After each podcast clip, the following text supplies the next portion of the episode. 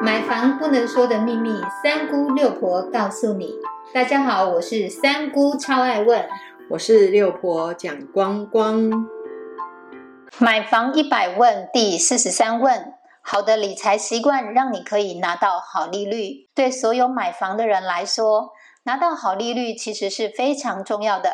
赶快请六婆来教一下大家，怎样才可以拿到好利率的私房小秘招。很多人呢，在买房子的时候，他其实最在意的是怎么样拿到比较低一点的利率。银行呢，反而会真的在你面临贷款的时候，他常常会跟你讲的一句话：你对银行的贡献度。那我们大家可能想了又想，什么是贡献度？我们大概来了解一下。如果你的年收入超过了八十万，一般来讲，你要拿到好的利率比较容易。如果你是百大企业的，你要拿到好的利率，一定没有问题。你知道吗？你的学历的高低也是可以拿到好的利率的重要因素之一哦。另外呢，我们的理财习惯也可以帮助你拿到好的利率。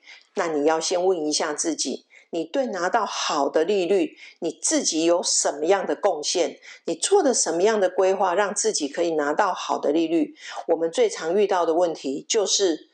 要怎么样拿到好的利率这一件事情，都要到买房子的时候才会想到。对于这件事情，其实我们在平常就要去把它当做一个重点，变成你生活的好习惯。包括我们讲的啊，你要把钱存在银行啦，那你有没有跟呃这个往来的银行买所谓的理财商品呢？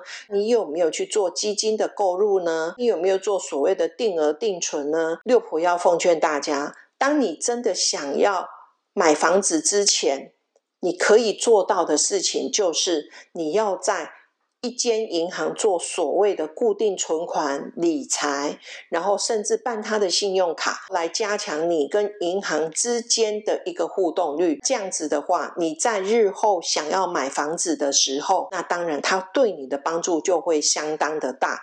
再偷偷跟大家讲一下，如果你在买房子的时候遇到了一点点的小困扰，也许你可以去增加所谓的房贷寿险，来给银行做实际的业务回馈。那这样子也有机会可以拿到比较低的利率。学会六婆的私房小秘招了吗？谢谢六婆详细的解说。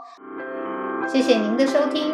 如果你对收听的内容有不了解的地方，欢迎在下面留言，六婆讲光光将会为您解答哦。我们下回见，拜拜，拜拜。